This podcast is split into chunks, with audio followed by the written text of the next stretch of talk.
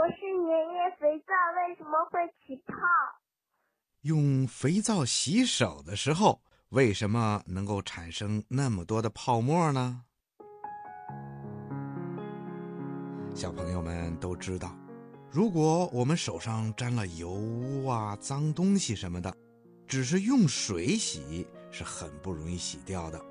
为了把手洗干净，我们经常在洗手的时候会使用一些香皂啊、肥皂啊、洗手液等等。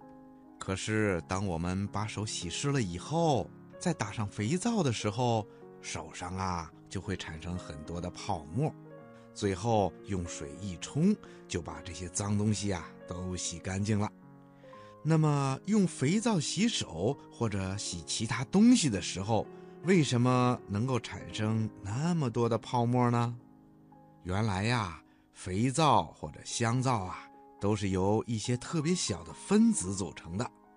我们洗手的时候，肥皂或者香皂跟水溶解以后，它的分子啊还是会紧紧地拉着手的，而且它们的手还特别特别的长，这就使得肥皂水就容易形成一种非常结实的膜。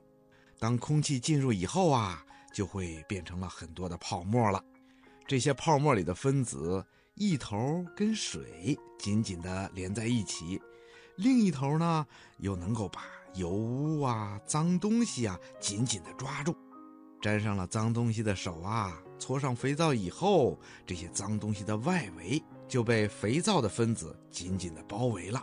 而且肥皂分子的外面是水，这样一来呀，脏东西就跟手结合的不那么紧密了。如果再用水一冲，脏东西呀就非常的容易跟手脱离了。小朋友，你听明白了吗？博士爷爷希望你们以后在洗手的时候一定要认真，最好要搓一些香皂或者肥皂，好吗？